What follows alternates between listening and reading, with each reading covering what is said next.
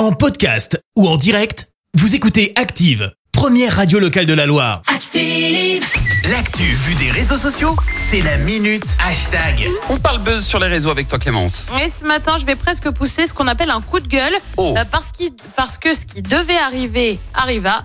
Les challenges débiles virent au grand n'importe quoi. Alors pour ça, Oh, on prend euh, la direction du Val d'Oise. Tout démarre d'un bon vieux challenge TikTok. Ouais. Une sonnette partie. Le principe est somme toute très simple.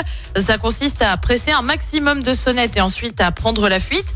Bonus, si en plus ça se passe en pleine nuit pour bien embêter tout le monde, quoi. Ouais. Alors je vous l'ai dit, hein, c'est pas hyper malin, mais alors du côté de Sergi, ça tourne carrément à la grosse altercation. Euh, Des résidents auraient essuyé des insultes, d'autres des coups de poing.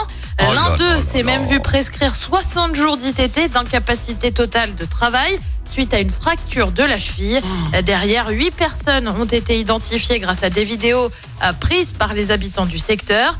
Les huit personnes en question ont été placées en garde à vue. Elles ont en partie reconnu les faits. Des vidéos ont été retrouvées dans leur téléphone. On voit notamment des vidéos avec des insultes. Ça laisse globalement peu de place Oui, au bah doute. oui. Oui. Les suspects Pardon. mineurs seront convoqués devant le tribunal pour enfants. En 2020, déjà, des faits similaires avaient été euh, recensés du côté de la Bretagne cette fois.